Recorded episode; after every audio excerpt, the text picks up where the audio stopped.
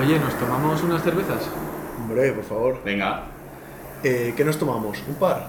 Bueno, un par o dos. Dos, ¿no? Mejor dos. Oye, chavales, pero yo luego he quedado en Manhattan que estoy perdiendo tiempo para ganar dinero. Me quedo lo que duran dos guerras.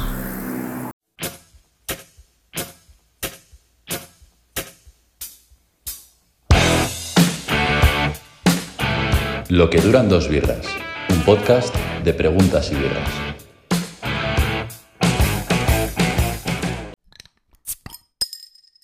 Episodio número 13, chavales. Bienvenidos otra vez a Lo que duran dos birras. Episodio número 13. eh, además, hoy que estamos allá martes 13. porque podemos mentir, porque nadie sabe qué día estamos grabando. Eh, y nada, estamos aquí. Otra vez Javi, estoy con vosotros. Está Luis. ¿Qué Sí. tal, Luis? Muy bien, tío. Aquí otro. O sea, debe estar la gente en- aburrida ya de escucharme, tío. Tenemos- Además, siempre hago estas intros super cringe, tío. Tenemos que cambiar la intro de alguna manera porque es horrible. Hoy, hoy nos acompañan dos habituales. Ya, yo creo que habéis salido. eh, este es el cuarto episodio de los dos. Porque hicimos los dos primeros, los cuatro juntos, Sí. que era el de humor y el de los crímenes. Y luego habéis venido cada uno en separado. Pero os, os reencontráis si os queréis saludar. Hola, Jorge. ¿Qué Hola? Mike. Encantado. La, la gente, la verdad, o sea, os, os fichamos no porque os queramos, que también, pero es que la gente dice que sois unos grandes colaboradores, ¿eh? O sea, yo simplemente hago caso a, a nuestra audiencia. ¿Qué? ¿Te quieres presentar, Mike, una vez más? Eh, sí, bueno, eh, nada, o sea, sí he estado en algunos podcasts, sobre todo los del principio. y, y nada, muy bien, otra vez aquí con los chavales. De vuelta. ¿Y tú, Jordi? Ya eres habitual, tío. Pues no tengo mucho que decir, la Mucho verdad. más que aportar, nada. No, no. Pues si queréis nos ponemos ya a hablar con las pelis. Sí. Eh, hoy hemos- vamos a hacer un episodio más centrado, no sabemos muy bien, como sueño americano, la soledad del éxito, estos temas.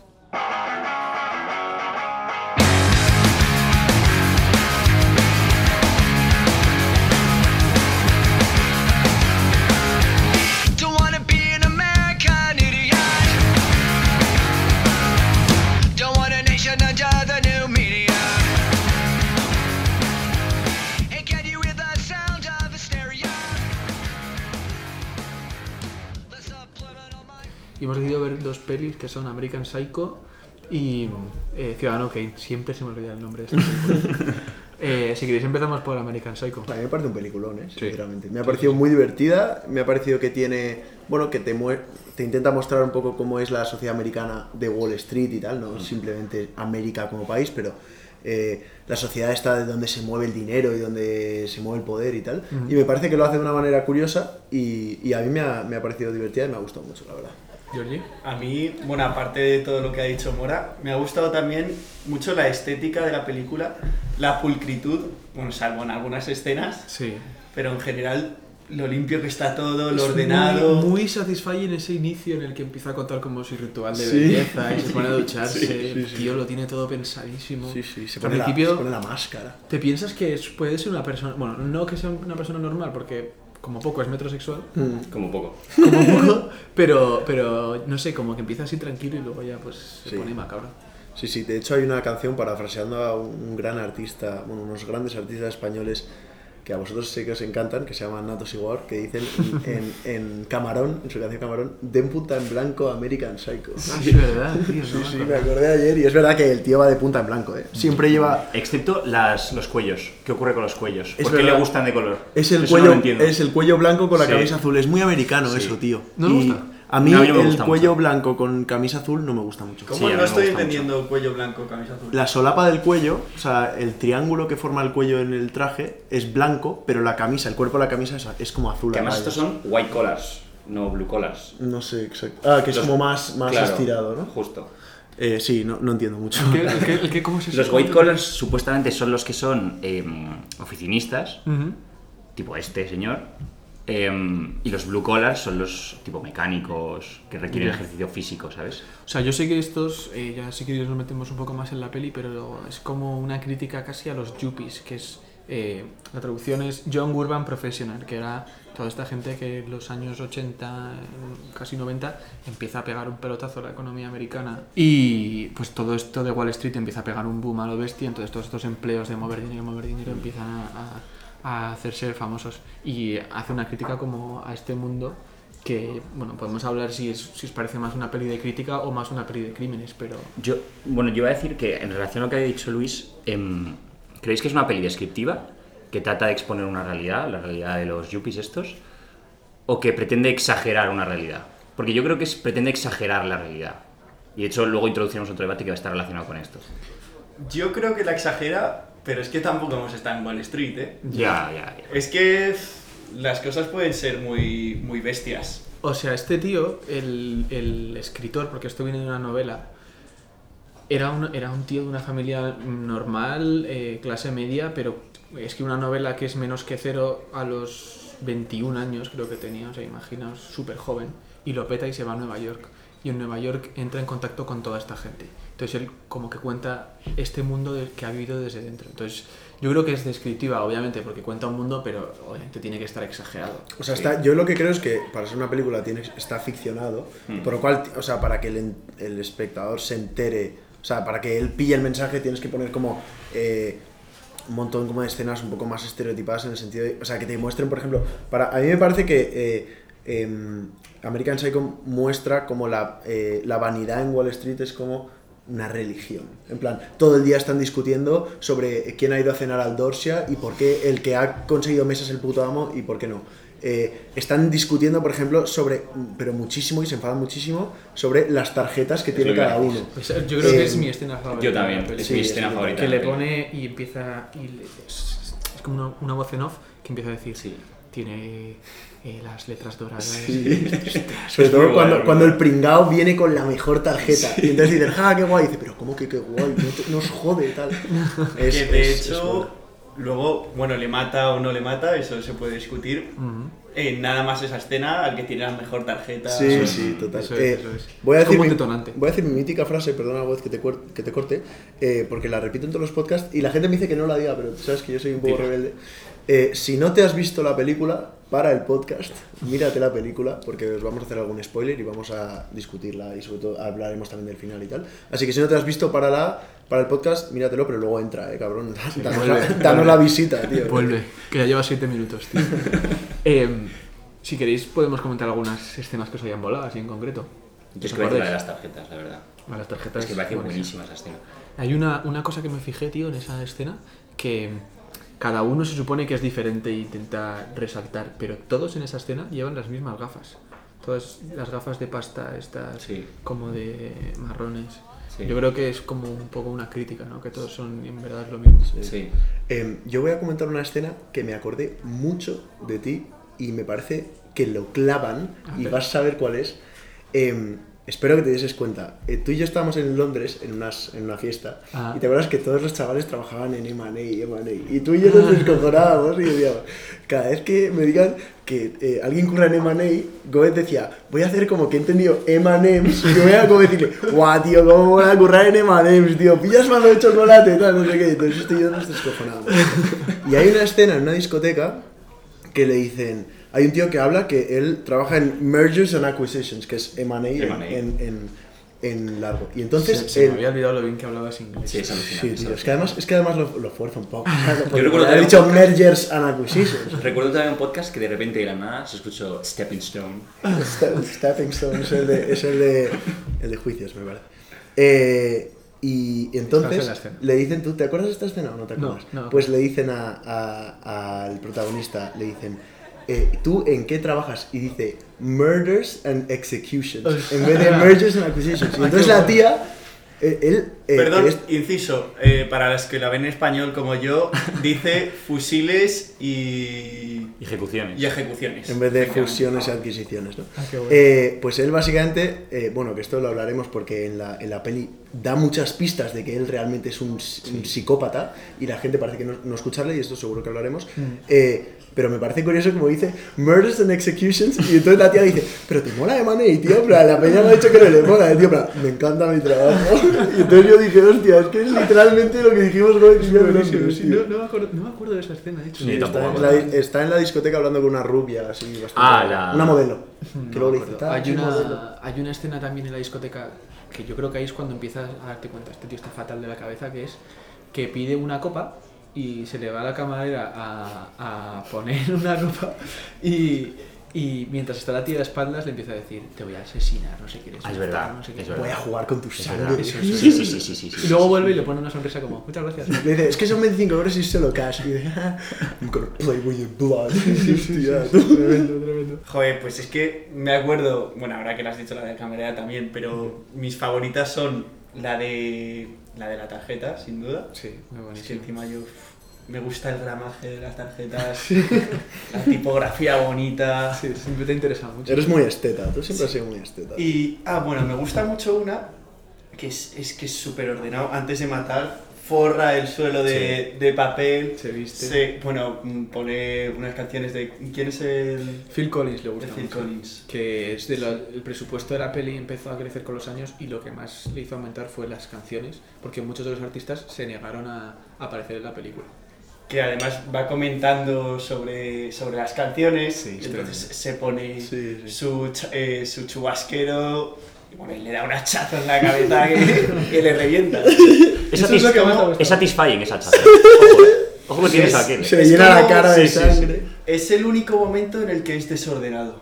Sí. No sé si os habéis fijado, pero es, es- yo creo que es como que libera un poco su toque, o bueno, lo que tenga, no soy psicólogo, eh, eh, asesinando se- y ahí se permite ir con los pelos para allá, Sí, ser desordenado. Totalmente.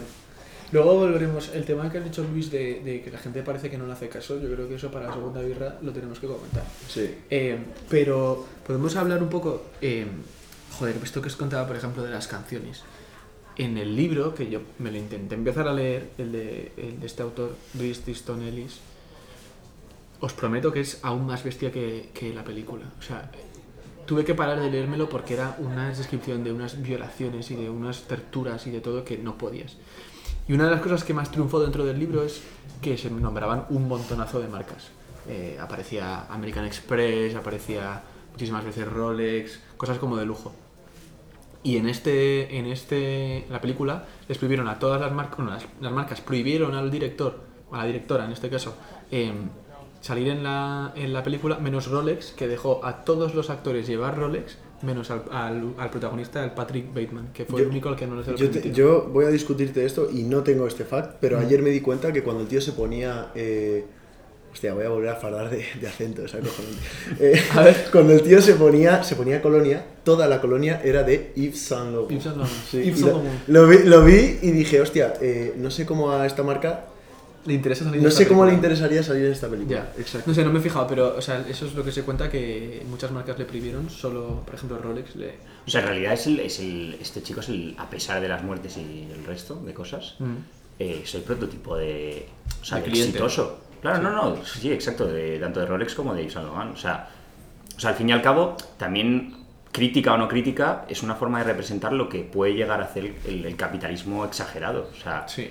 Al fin y al cabo, nosotros vemos en los anuncios, oye, mira este chaval que ha triunfado y ha tenido éxito en la vida, pero ¿qué, qué coste tiene eso? Y eso es precisamente lo que te está haciendo la película, que es lo que te está mostrando la película. Esto es lo que tiene el éxito. De hecho, hay una escena donde se va con el cadáver de, del tío, que por cierto, bueno, ya hablaremos de esto, pero es como un indicio de que puede haber algo real. Se va con el cadáver del tío y, uno de sus amigos, bueno, el portero pasa y luego uno de sus amigos de Wall Street le, le dice, oye, ¿y esa bolsa qué bonita? Y era donde estaba guardando el cadáver. Sí, sí, sí. Dice, ¿dónde la has comprado? No sé, Yves Saint Laurent. o- Sí, a mí en esa escena eh, es que me fijé que deja un reguero de sangre en Sí, el hall sí, sí, sí, enorme total, sí. y dije, joder, tío, en plan, con lo cuidadoso que es y cómo deja ese reguero de sangre. Porque ya al principio, claro, al principio yo no me esperaba lo que podía luego Fíjate pasar. que yo creo que es un poco lo que, lo que decías antes, que ya hay un momento en el que es que le da igual contárselo a todo el mundo, él quiere casi que le pillen, tío. Sí, sí. Yo veo el mensaje de otra forma y es, eh, tú no te vas a creer nunca que un tío con ese dinero, con esa clase, va a ser un asesino. Total. Entonces, haga lo que haga, da, da igual porque no le va a cambiar la imagen. Impunidad un poco, sí. Yo es que eh, justo además en la escena final em, es como una, un, un primer plano que se va acercando constantemente hacia los ojos. Ostras, es un agobio. Es un agobio, última, tío. justo. Y ahí, para mí hay dos teorías. Una, que es la que acabas de decir, que es, nunca te creerías que una persona podría llegar a hacer eso en ese esta- en ese estatus, Mm, y es que la sociedad está encubriendo a ese tipo de personas, y hay otra que es que se lo ha imaginado todo. sí. Mm. Em, ¿Cuál, ¿Con cuáles quedáis? Yo me quedo- con la que ha dicho Jorge. Yo me quedo con la segunda, la que me, me ha dicho Jorge, me parece un poco más la. eh, o sea, me parece un poco más la intención del director a la hora de criticar a la sociedad. Me parece que. o sea, las- yo estaba de acuerdo con esta teoría hasta que de repente hay una parte de la película que eh, ve un gatito en un cajero y coge el gatito, va a sacar pasta y le, y le dice: mete el gato en el cajero. Entonces de repente viene una vieja, dispara, viene un policía, dispara dos tiros y revienta 10 coches de policía. Es una escena como totalmente irreal. Pega un tiro a un coche y explota. Explota, Y, y no se lo cree, en plan, ¿esto qué está pasando? Claro, es, es una escena que parece sacada de un sueño. Yo pensé, debe estar soñando y se va a levantar ahora como sudando en la cama. Claro, pero aquí está la cosa. Algunos crímenes pueden ser reales y otros no, porque mal de la flapa está seguro. Pero yo creo que lo que quiere decir el director es, es que qué diferencia hay de si pasa en tu cabeza y lo piensas de verdad que te da placer al hecho de hacerlo. Obviamente la hay, ¿eh? O sea, yo no creo... matéis, chicos, pero... No está bien matar. Yo no me atrevo a hacer, o sea, a, a decir esto es lo que quería hacer la directora, pero eh, yo creo que Perdón, es la he dicho creo, ¿eh? Sí, yo también, yo también lo creo, o sea, no soy ningún crítico de cine. No, no, pero o sea, lo, que, lo que intento deciros es, yo creo que es un poco la combinación de las dos cosas, en el sentido de, obviamente esas escenas que ocurren es porque se le está yendo la, la cabeza ya de manera definitiva, o sea, que te pongan un cajero a meter el gato muerto, pues no tiene sentido y hasta él mismo se asombra. Pero luego creo que, eh, hay por ejemplo, cuando vuelve a la casa y de repente va a la casa Buah, y está todo está. perfecto. Esa escena es- me Y le, pone y- y le dice la mujer, le dice la mujer, le mira ¡Buah! Y le dice aquí no pasa nada. Eso o olvídate. No, o pero así, le mira con cara de ago y le dice, vete, en plan, no Sí. molestes, vete. Y el tío, plan, no puede ser. Y entonces, Vete. o sea, yo lo que creo que hay, igual, se ha imaginado partes, pero por ejemplo, esa mujer que es su casa y la alquila, no quiere que las personas sepan que ha, ocurrido un crimen Sí. en su casa. Entonces, es- no solo critica a él, sino que critica a los que la acompañan, porque esa mujer está incurriendo un crimen que es lo más atroz que puede ocurrir para que su casa se pueda vender mejor. Entonces, yo creo que juega con las dos cosas. Si es un sueño o si no, no sé. Pero vamos, que la, la sensación de que tú te agobies, no sepas si es verdad o es mentira, Sí. está muy No, o sea, esa, esa última parte de la película en la que de repente todo parece ser un sueño, al menos, Hmm. es increíble porque de repente vuelve a la casa y no pasa nada. Sí. De repente habla Llama con a su abogado y no habla con el abogado y le dice, pero tú, ah, perdona, y le Sí. dice, ¿escuchaste mi mensaje de ayer? Deja de hacer bromas, tal. Y el tío le coge, escúchame, escuchas, pero he sido el que ha matado a, no me acuerdo el, este tío, deja de hacer bromas, tal. y Es, es impresionante. Pero sobre escena. todo es, o sea, es esa escena final en la que está todo el mundo hablando en una conversación y de repente se empieza a escuchar de fondo la conversación, empieza la música tensa y empieza a acercarse a su cara, Mm. ¿sabes? A sus ojos. Y ahí es como que, o sea, yo creía lo que vosotros decís hasta ese momento. En ese momento dije, ostras, yo creo que es la sociedad la que lo oculta. No creo que se lo esté imaginando. Bueno, luego podemos seguir comentándolo si queréis, que yo creo que aquí hay bastante debate. Sí, Em, pasamos a la siguiente peli. Sí. Venga. La siguiente que nos hemos visto es Ciudadano Kane.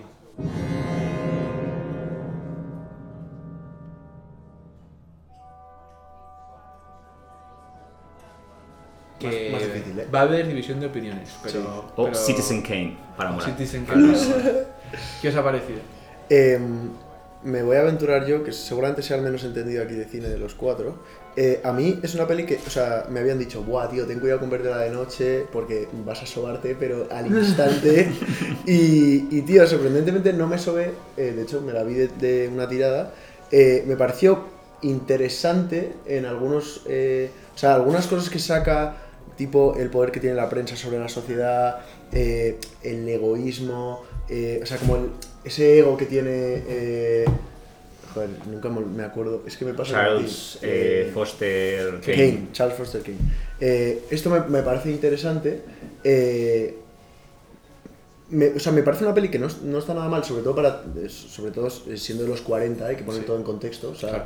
eh, no podemos analizar una peli de hoy en día, con- o sea, una peli de los 40 con los ojos de hoy en día. No. Sería un error. Em, sinceramente, yo no soy nada entendido de cine y a mí me cuesta entender por qué es una gran película, ¿sabes? Eh, yo luego me meto en internet y veo la crítica y todo el mundo la pone por los cielos. Yo, seguramente porque no entiendo, me ha costado entender por qué es una obra de arte, ¿sabes? Yo, antes de que, antes de que Goez vaya a sorprendernos con el Con contenido facts. de la película y nos deje atónitos y nos convenza de que es una gran película, yo me sumo a, me sumo a lo de Mola, la verdad. O sea, a mí me ha parecido.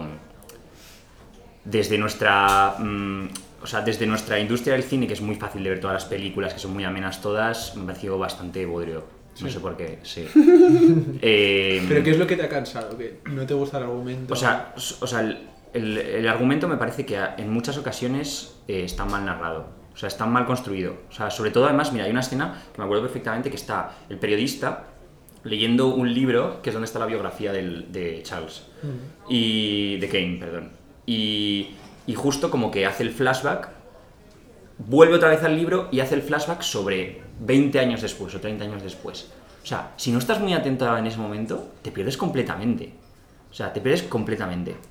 O, o yo que sé, o al final, eh, que están... eh, cuando se va la mujer, está la cantante y empieza a tirar las maletas y luego de repente cambia otra vez a- al presente con el periodista. O sea, es como que, no sé, me parece que, obviamente desde mi humildísima opinión, creo que es- me parece un buen bodrio, la verdad. Qué humilde. Qué tío más humilde. ¿A ti, George? ¿Cómo te ha Pues, a ver, a mí, obviamente, claro, sale la peli ahora y no digo la mejor peli de la historia. Claro. Pero, o sea, a mí, pese a tener cuántos años tiene la película, 80, claro. no sé, eh, me pareció, o sea, yo la disfruté y me pareció bastante entretenida. Y yo os animo a verla, la verdad. Sí, o sea, eso es una Hay que película. verla. A Hay mí, que a- verla, hay que verla. a mí os juro que eh, aburrirme no me aburrió. En plan, yo eh, cuando me. Igual porque me habían dicho que me iba a aburrir de la de Dios, entonces ya me esperaba algo totalmente.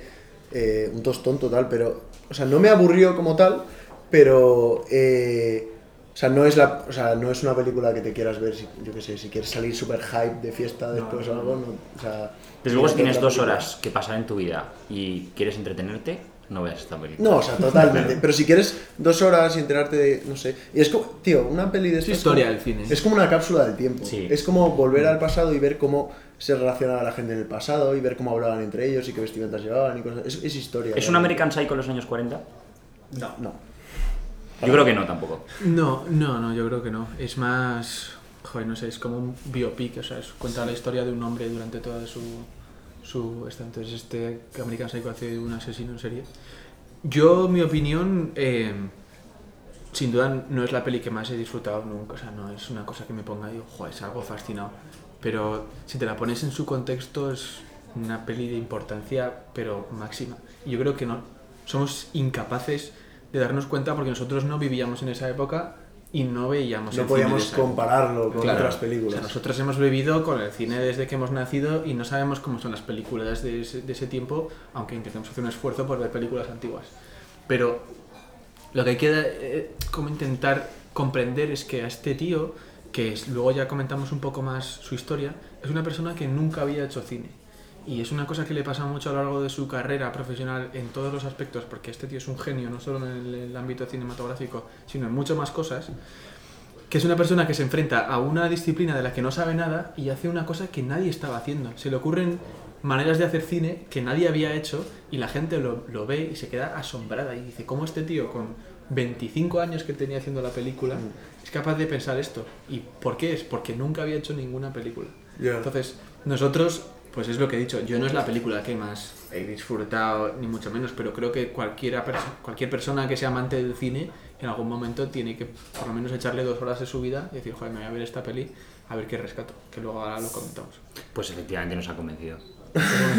Me parece curioso en los créditos, habéis visto que sale, o sea, en los créditos ahora simplemente es como ping y el protagonista y tal, y el cámara y no sé qué. Aquí te eh, pone una pequeña frase y pone, la mayoría de la gente que ha participado en esta película es su primera película, os los vamos a presentar.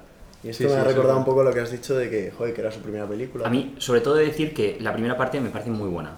O sea, he de decir que la película en su conjunto no me ha gustado, pero la primera parte, en la que se describe a través como de, de que son unas noticias, Sí.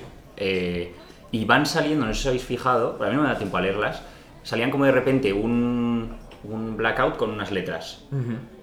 Em, Sí, es que... y era como el- que se burlaba del personaje. O El sea- o sea, cine, el cine mudo acababa de terminar y estaban empezando a meter todo esto del sonido y, y está experimentando. Y estas pantallas que de repente se ponen Sí. en negro y te ponen unas letras, Sí. era típico del cine mudo que todavía no lo han quitado del todo. Sí, sí, no, totalmente. Había, había cosas raras, por ejemplo, hacia el final de la peli, de repente, esto no lo entendí, seguro que tiene alguna, alguna explicación, pero yo que soy un ignorante, no lo entendí. De repente, cambia de escena, aparece un loro en Es la verdad, escena es y verdad. pega un grito, tío, que dice, está su mujer y aparece un loro que hago, joder, digo, me cago en el loro, que además está hecho como por ordenador y como que aparece y pega Con un los ojos. grito. Y si te fijas, tienen como los sí, ojos sí, los ojos miran- transparentes. sí, sí, total. Y en sí el loro es como un poco transparente, es un loro blanco. Mm. Sí, sí, sí, sí. Y bueno, es un loro, igual es una paloma, no O sé, es una me- cacatúa. me dado la sensación de que es un loro. Em, no sé, ese era mi melón. abrir. Sí, yo no- yo iba a decirlo, Era, era una Sí. escena curiosa, sí. Yo lo, lo quería comentar lo que contó Miguel, que por ejemplo, para que, joder, empecemos a pensar en, en los cambios que introdujo esta peli. Empieza con un falso documental, que es lo que comentamos en el último episodio. O sea, empieza la peli, que empieza a narrar peli- eh, como episodios de la vida, y digo, esto va a ser así toda la película, y vamos a estar como viendo un documental, y luego cambia. y Hay una escena que a mí me parece chulísima, que es en la que están reunidos todos en una misma habitación, todos los periodistas, pensando cómo abordarlo. Sí. Y es en el momento en el que sale, oye, pues tú te vas a, te vas a poner a investigar qué es lo que significa Rosbad. Sí. Pero es una escena en la que todos están fumando y está llena de humo Sí. y entra una luz por una ventana que me parece que Sí. usa la luz de una manera, tío, que es precioso. Yo es que, de hecho, con esa escena pensé que iba a ser en plan metacine, que iban a hablar de cómo hacer el ¿Cómo este. hacer esto? Mm. Pero- Sí, yo también lo pensé, la verdad. Sí, sí. Luego resu- O sea, igual Pero- el blanco y negro eh, borra, o sea, diluye como el impacto, en plan, pero mm, es como tenue, ¿no? O sea, ¿La película? La película, me parece como un poco tenue. Es Yo lu- te- lúgubre. Te diría que al revés, que eh, consigue mucho el contraste entre el, entre el blanco muy blanco y el, y el negro muy negro, creo, ¿eh? así lo que yo he Y- visto sin analizarlo así. Y yo creo que se aprecia bastante el lujo, que, o sea, no puedes poner dorado, pero eh, sin tener dorado, sin tener colores, se aprecia mucho el lujo. Yo creo que eso está muy bien. Y luego con, con, con la oscuridad y la, y la luz se puede, o sea, se le puede dar un montón de importancia a unos personajes y, le, y quitarle un montón a otros. Por ejemplo, el final cuando está hablando eh, el periodista con el mayordomo, que le cuenta en plan, oye, ¿tú sabes lo de Rosebud? Eh, ¿Cuánto vale mi consejo? Mil pavos, tal, no sé qué. Pues el periodista siempre sale con la cara negra, oscura, y el mayordomo, eh, o sea, es capaz de darle el spotlight, literalmente, y ponerle la cara llena de luz para como darle, yo creo, que sería la intención del director, darle como más importancia. Seguramente. Por cierto, lo más importante de la peli, Rosbud. Claro, ¿qué ¿qué es? ¿Qué es? Eh, eh, yo tengo una anécdota chula, no sé si tú también la tienes. Yo, yo tengo una opinión. A ver, cuéntanos. Es que no contad vosotros, porque yo lo saco para sacar mi opinión, pero no quiero que sea tan exagerado. Ah, vale. Eh, pero ya sabemos lo que es Rosebud, ¿no? Sale en la película. O sea, a ver, Sabemos lo que es. Yo no sé qué es, ¿eh? Si lo explicáis. ¿No te la has visto? O sea, me la- Es, es que no llegaste al es final. que no del llega al final. Es que pues no el, llega al el final a mí me ha parecido es bastante el bueno. Sí. Rosbud es lo que aparece en el trineo que usaba en su infancia antes Ah, de que le vale, dejaran vale. Sí, entonces sí que he visto el final. Sí. Sí. Yo eh, luego os cuento una anécdota, pero yo creo que lo que él intenta decir con Rosbud es em, como la, la infancia perdida. Que es una Sí, la añoranza. Como la nostalgia de. No, no, lo único que no puedes comprar es haber tenido una infancia porque él la perdió cuando. Exacto. A mí me parece que con, eh, con todo lo de la bola que tiene la nieve dentro, Ah. con esto me parece como que recuerda la infancia en la que estaba en la casa con la nieve Mm. y luego el trineo que usaba como al final lo quema. Y esto a mí me parece eso, pues eh, lo o sea, realmente la, in- o sea, la infelicidad en la vida que le ha podido dar una infancia perdida. Yo tengo otra interpretación, o sea, bueno, aparte de la vuestra, que creo que es acertada, y es que es una prueba de que se está equivocando, porque si os fijáis, lo dice cuando lo- le deja a su segunda mujer, dice Rosbud, Sí, es verdad. y cuando, Cuando bueno, muere. cuando muere, claro, y es como que se da cuenta de que, has- de que ha estado dando valor a unas cosas, era muy consumista, estaba Sí. todo el rato comprando, y ha estado va- dando valor a unas cosas que no la tienen. Mm. Tiene mucho más valor un, un trineo de, de Una- pequeño una que bola de valdría nieve, dos. Tiene De como una hecho- bola de nieve que también dice Rosebud ahí, ¿no? Bueno, la bola Rosebud le- la nieve le recuerda a Claro. ese trío. Ah. O sea, el trineo de la infancia. De hecho, eh, hay una, una escena en la que su mujer, eh, la cantante, eh, le- el tío está como agasajándola, ella está haciendo un puzzle, y el tío está como agasajándola y la tía le dice, eh, nunca me has regalado nada, solo me has comprado joyas, solo me has comprado, nunca me has dado nada. Y luego se ve, hay una escena en la que la tía está literalmente haciendo el puzzle, yo creo que el puzzle en sí no es importante, se le ven las manos llenas de joyas, pero unos anillacos y unas sí. pulseras llenas de joyas, y ella lo que le pide es, quiero algo de ti que sea personal, algo que sea tuyo, no quiero joyas, no quiero dinero. Ella dice, me estás comprando para yo luego, o sea, quieres comprarme para que yo te quiera. Sin embargo, así no se consigue. el, el resultado del puzzle, si te fijas, es una casa parecida a la que, se- en la que creció en la infancia. No me fijé. Si cuando termina el puzzle se ve que es una casa como en la nieve Sí. y es parecida a la que sale al principio, cuando le lleva al banquero. No me acuerdo exactamente de esto, la verdad. Pero sí, me suena, ¿eh? Un poco. Yo os quería contar eh, una anécdota de, de- de- ¿Cómo se llama? Ro- Rose, Rose? Rosebud. Rosebud. Yo digo Rosebud. Rosebud significa capullo de rosa. Eh, y esta peli está basado en un en un, un magnate que se llamaba William Randolph eh, Hearst, que luego vamos a ir- os cuento un poco de su vida porque tiene tela. Pero básicamente es como su historia, ¿vale? Y este tío intentó boicotear la película porque le dejaba fatal, no sé qué, todo el rollo. Se cuenta que Rosebud era el nombre que él le había puesto a la vagina de su segunda mujer. ¿Qué? Capullo de rosa, sí. Y, Pues es, y las cosas que hay que valorar. Las cosas importantes. Pues eso es, o sea, es- coge Rosebud porque es el, el apodo que tiene este magnate de, de la vagina de su mujer. ¿Qué os parece? Me parece que le quita un Buena poco de poesía. Sí, la a verdad que sí. peli, tío. La verdad. Bueno. Eh, bueno, yo tengo otra pregunta, es que estoy preguntando hoy. A ver, vale. Eh, ¿Quién es el Kane actual? Kane actual. Mm, Buena Qué pregunta. buena. Sí. Buena pregunta, sí. El Pues- Kane actual. ¿Creéis que hay alguien que, que esté al control Tío, de yo, la yo- prensa? yo creo que Trump, tío. ¿Creéis que es- puede ser alguien puede ser alguien y no lo sabemos? Ojito. A ver, o tipo algún magnate de estos Rockefeller o algo pero esto. bueno, para poner en contexto, eh, Kane tenía un periódico y, y un poco, pues los que leían su periódico pensaban en función a las decisiones que tomaba él. Sí, sí. De hecho, eh, en la peli él dice, dice eh, pero joder, Kane, van a pensar tal. Y él dice, van a pensar lo que que yo diga. justo. Y eh, de hecho, la peli sale como al principio le ofrecen como un negocio millonario y tal. Y él solo quiere quedarse con el periódico. Y luego critica los negocios como su familia con, desde su periódico. La gente no lo entiende. Y él, yo creo que se da cuenta un poco del poder que tiene la prensa. Yo creo que la. Lo siento por, eh, por hablar tanto y tan largo. Yo creo que la prensa entendía Es un como. podcast, si te quedas callado tienes un problema. Eso es cierto, ¿eh? Sí. Eh, yo creo que la prensa eh, hoy en día entendía como el periódico, o sea, el rollo de los periódicos, el, imaginaos el mundo, el confidencial, el país, lo que sea, no tienen tanto poder de, de, digamos, de mm, suscitar en personas opiniones o Moldear emociones. opiniones, ¿no? Pero yo creo que, respondiendo a la pregunta de Jorge, que me, me ha parecido una gran pregunta, una persona que puede ser eh, Kane actual sería, por ejemplo, Zuckerberg, que es capaz de eh, moldear las opiniones de la gente desde su plataforma, que ya no es un periódico, pero es una red social en el siglo XXI. Sí, seguramente.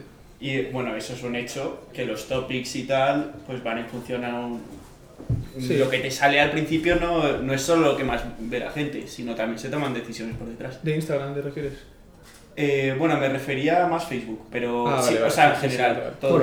Es que todo. Instagram es de Facebook, Y luego, WhatsApp. por otro lado, uno que quiere serlo es Elon Musk, que va a Sí. comprar, bueno, Ha quiere comprado- hacerse con Twitter. Ha no comprado, sé- ahora no es el, máximo, el mayor accionista de Twitter es ahora. Sí, Ya lo es. sí, ya lo es y, y he, he leído que quiere comprarlo entero, pero eso Yo, ya no, no sé yo si quería hacer una, una analogía con una serie que creo que tiene bastantes, que se ha inspirado bastante en muchas cosas de, de esta película, que es Mad Men, y justamente hay una escena que es parecido a esto que acabas de decir, em, en la que el personaje principal le dice como al, al amante, como que el amante está loca por él y dice, deja a tu mujer y vente conmigo.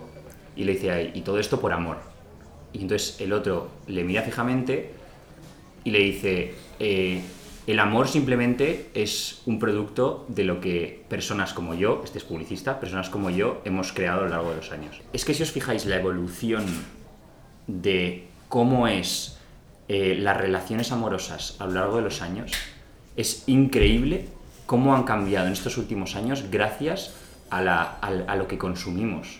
O sea, es que o sea, es increíble que podamos decir actualmente que somos, tenemos relaciones amorosas porque son un producto de lo que consumimos. ¿Qué consumimos? TikTok, Instagram. eh, o sea, en realidad son cosas em, que banalizan el amor. Yo creo que si tú Está hablas claro. de, que, de que el amor, eh, yo creo que cortaremos eh, ahora pronto este debate porque yo tengo bastante sed, pero yo creo que si tú, si tú hablas del amor como un producto creado por lo que consumimos, es banal de por definición. O sea, lo hemos creado desde... O sea, lo hemos creado nosotros. O sea, el, el- el amor no es un concepto divino y lo estamos banalizando solo por ver TikTok. Si tú hablas de que el amor eh, es un constructo humano, entonces es banal por definición. No, no entiendo por qué... Claro, pero es que no quería meterme en ese jardín. Ya. Estaba tratando de no decirlo en voz alta. Pues si queréis, salimos del jardín y nos tomamos otra. Sí, y ahora volvemos al jardín, tío. Venga. Hasta luego. Hasta luego. Bueno, segunda birra y yo creo que ya después de esta, que por fin salimos de, del jardín en el que nos habíamos metido, que yo no sé si tenéis ganas de meteros más en otro jardín en todo el podcast. Yo tengo bastantes, tío. Además, no tenía. O sea, antes lo he cortado porque estaba deshidratado, pero es que esta segunda birra, te juro que me está hidratando. O sea, siento. mm, dicen que la, la cerveza tiene eh, propiedades. como- Isotónicas. Isotónicas, tiene Y propiedades. como- afrodisíacas también. Eso, yo creo más el vino, ¿no? A mí al menos el vino. No, Afrodis- creo que. Bueno, es que no me quiero Yo meter. creo que todo el alcohol. Sí, yo creo que Otro también, jardín, sí, ¿eh? puede Por cierto. un gran jardín, que eso nos da para muchos podcasts. Pero eh, eh, volviendo un poco al tema de las películas, eh, yo creo que, o sea, molaría hablar de un melón que hemos abierto en la primera birra y que hemos cerrado un poco eh, repentinamente. En la peli de American Psycho, ¿os dais cuenta de que, os dais cuenta de que el protagonista, eh, Patrick Bateman, durante la película como que da muchísimas pistas que él realmente, Mm. o sea, de que él realmente es un psicópata. Sí. Por ejemplo, eh, hay una, hay una, em, una escena que me gusta bastante, que él está sentado en un, em, en un restaurante con, como con su novia, parece, o como un ligue suyo, y él le dice, literalmente le dice, tengo tendencias homicidas. Y la tía no les... Y dice, ¿de qué estás hablando? "Eh, yo no quiero esto de cenar, yo quiero lo otro. Y el tío le dice, yo te juro que tengo ganas de matar a gente, cosas así. Entonces, la tía, yo eh, sinceramente digo, no puede ser que no le esté escuchando. Ah. O sea, porque la tía parece como que está atenta a otra cosa y tal. ¿Os parece? Bueno, y esto eh, sumado a lo que hemos dicho de murders and executions y esas cosas, eh, ¿os parece que realmente la gente no le escucha?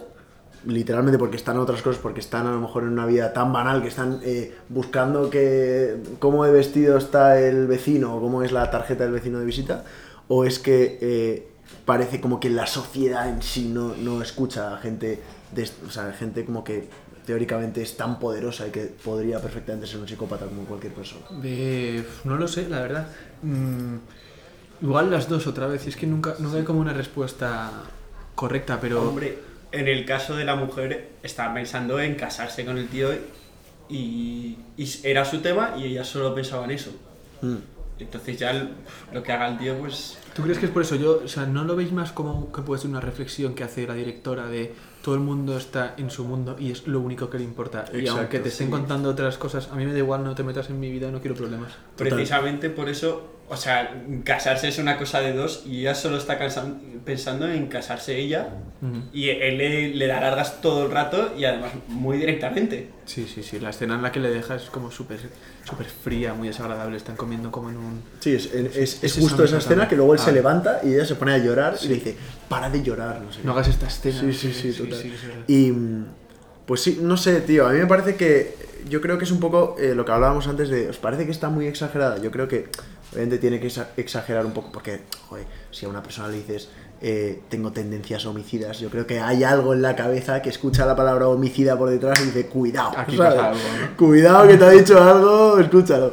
Pero, eh, pero, o sea, yo creo que en sí es un poco, yo estoy de acuerdo con Wes, que es un poco la crítica a, a que cada persona está tan atenta a sus banalidades y a su mundo que, que realmente cada uno solo busca su beneficio, lo que decía Jorge. Ella solo busca casarse con él porque supongo que era un tío muy guapo, porque lo era, y tenía mucha está pasta. buenísimo. Que también supongo que lo tenía, porque tenía un piso en, en Manhattan, tú, Mm, de, la de Dios. Que luego el tío, curioso, que va a la casa del tío al que le mete el hachazo y, y la voz en off dice, este cabrón tiene un piso mejor que el mío, me cago". Y de hecho, una de las eh, prostitutas que, que coge eh, cuando baja a la ventanilla del coche, que al principio le dice, ¿te vienes tal? Y le da dinero, la tía le dice, eh, cuando él eh, le dice, yo me llamo el nombre del, del tío del que asesina, y le lleva a su piso, eh, dice la, la prostituta, este piso me gusta mucho más que el otro, y el otro era el suyo en propiedad.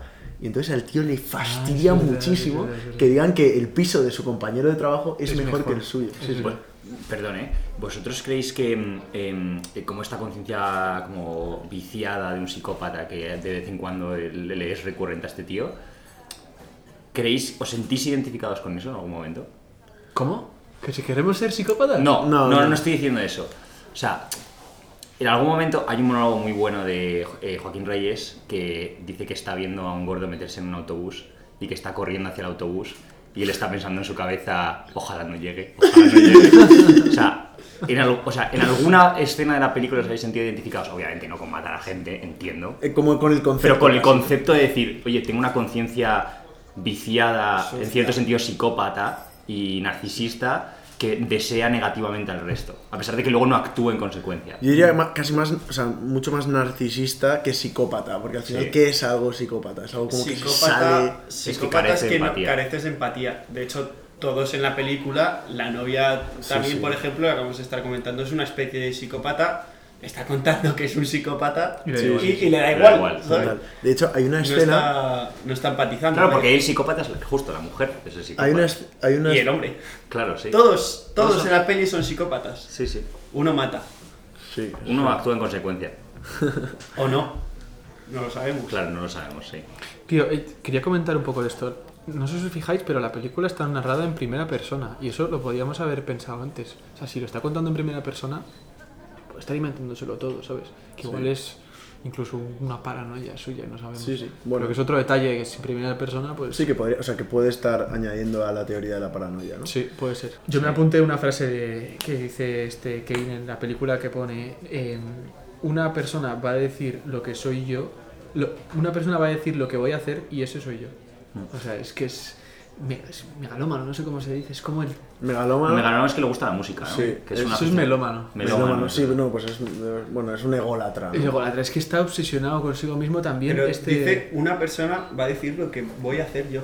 Una persona va a decidir lo que voy a hacer y eso soy yo. En plan, "Ey, tú... Yo estoy de acuerdo con esa frase. No, que- porque él dice, yo no recibo influencias de nadie. En plan, yo me creo mi personalidad al absoluto. En plan, yo a mí no me, nadie me dice lo que tengo que hacer, eh, no me fijo en nadie, no tengo ídolos, soy yo mi propio ídolo. ¿sabes? Tiene frases buenísimas, ¿eh? porque luego hay otra que me pareció brutal que pone, no es difícil hacer mucho dinero cuando lo único que quieres hacer es ganar mucho dinero.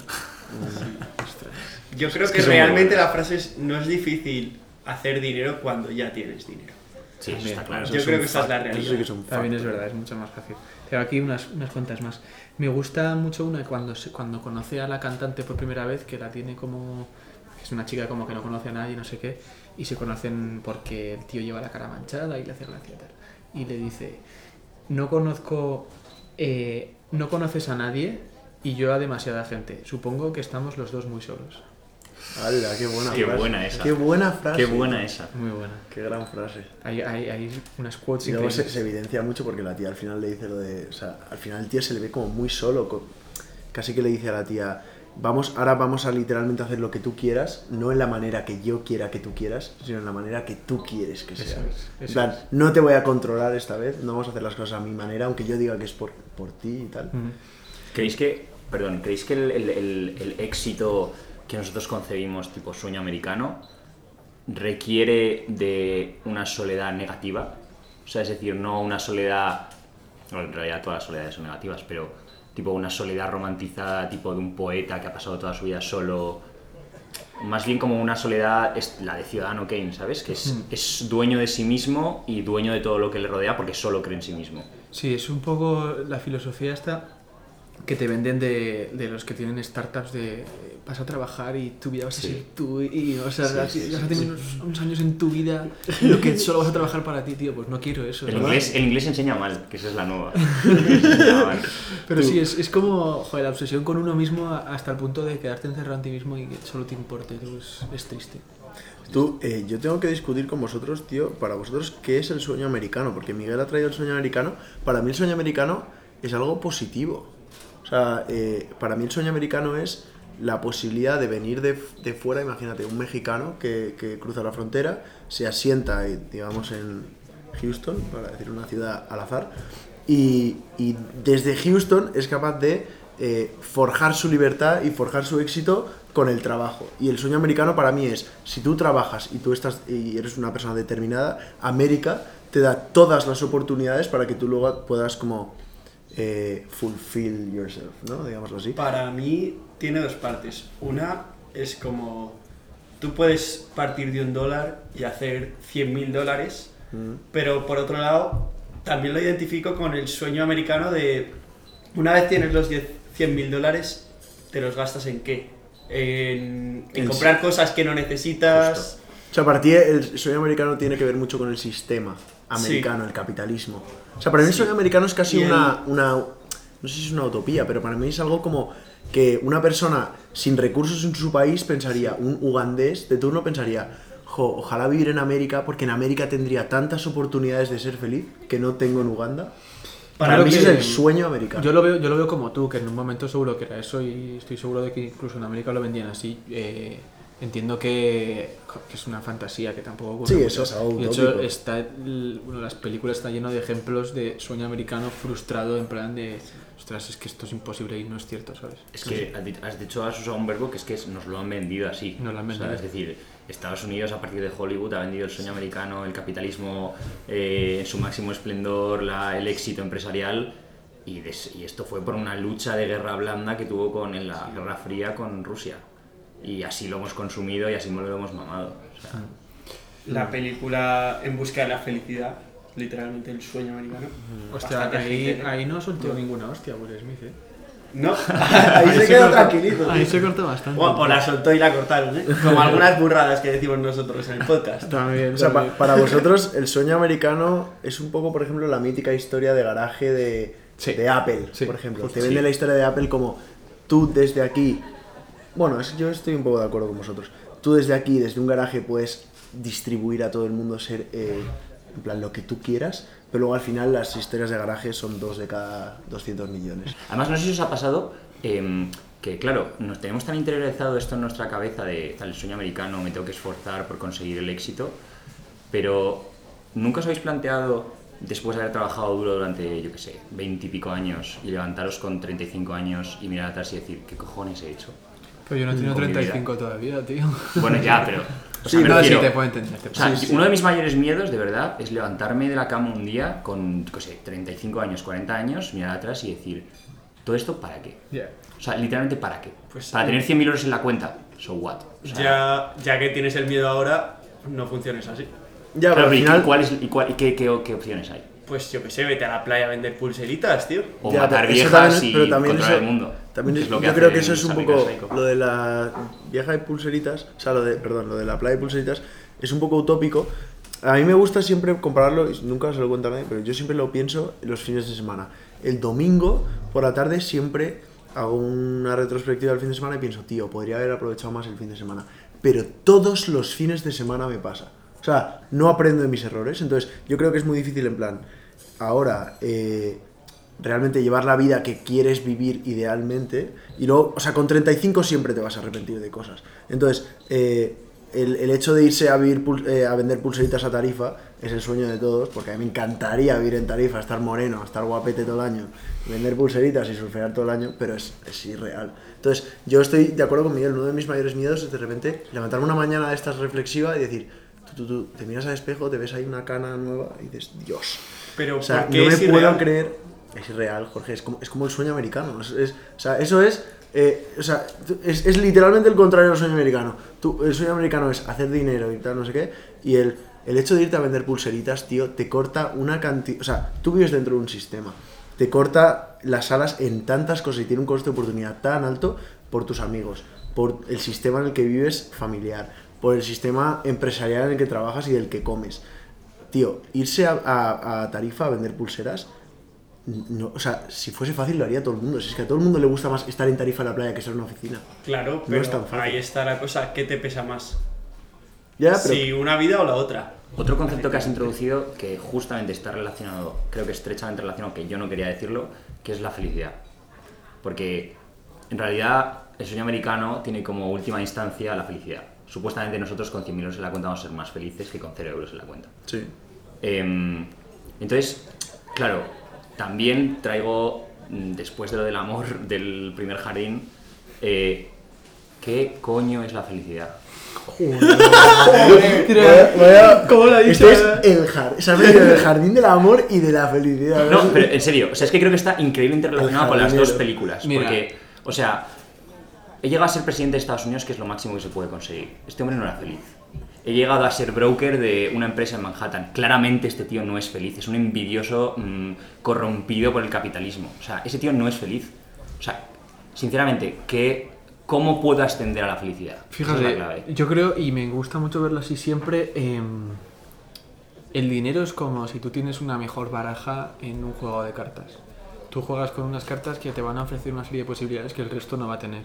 Pero la felicidad, lo que nos hace felices a todos, casi que siempre es lo mismo. O sea, tú estás rodeado de tus amigos y pasártelo bien y tener una familia y unos, ser- unos seres queridos que, que te quieren acompañar contigo, es lo que a todo el mundo le hace felices. Si tú tienes una serie de recursos más, que es como las cartas que digo, pues tú igual te puedes hacer una mejor comida en un sitio y te puedes hinchar a, a comer y a beber lo que quieras.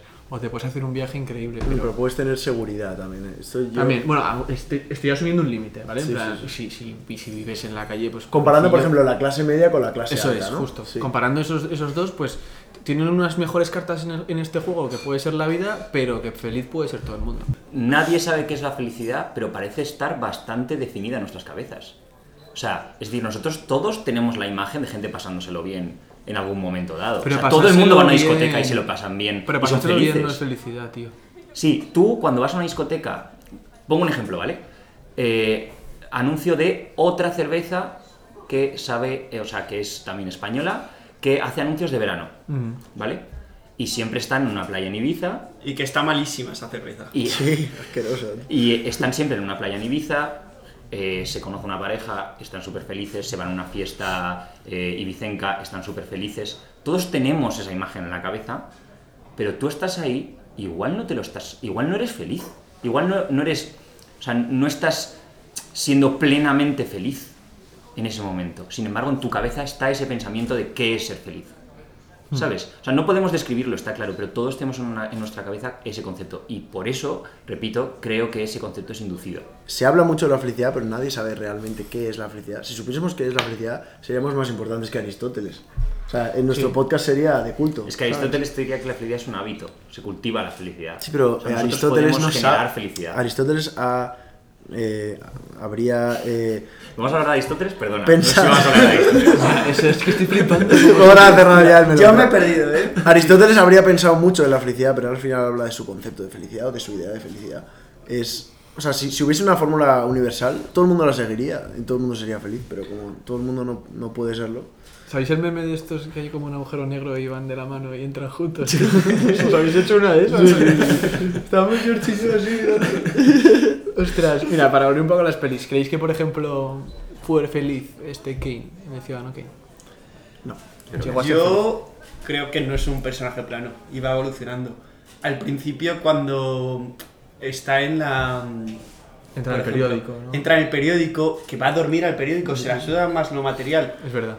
Eh, pues yo ahí le veo feliz, le veo con vitalidad y, y luego es como que el consumismo le, le va comiendo poco a poco y, y se aleja más de las personas y se acerca más a las cosas y, y eso, bueno, pues le trae la no felicidad o tristeza también la llaman.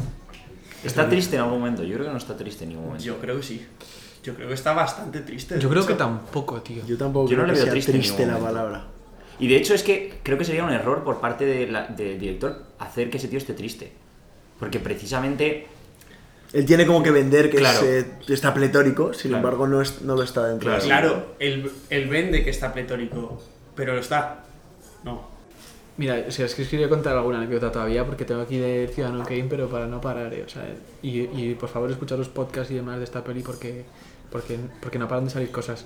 Eh, comentabais lo de estar eufórico y me, me he acordado del discurso ese que da un discurso que le ríen todas las bromas y parece que se está riendo, pero luego en un momento cambia, de, cambia el mood porque llega la mujer y se lleva al niño y no sé qué.